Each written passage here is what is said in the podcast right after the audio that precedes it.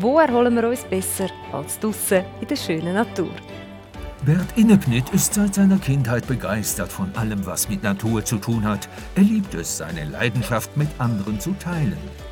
Judith und Martin Frei arbeiteten bis vor kurzem in normalen Bürojobs. Jetzt haben sie ihre Berufung in der nachhaltigen Landwirtschaft gefunden.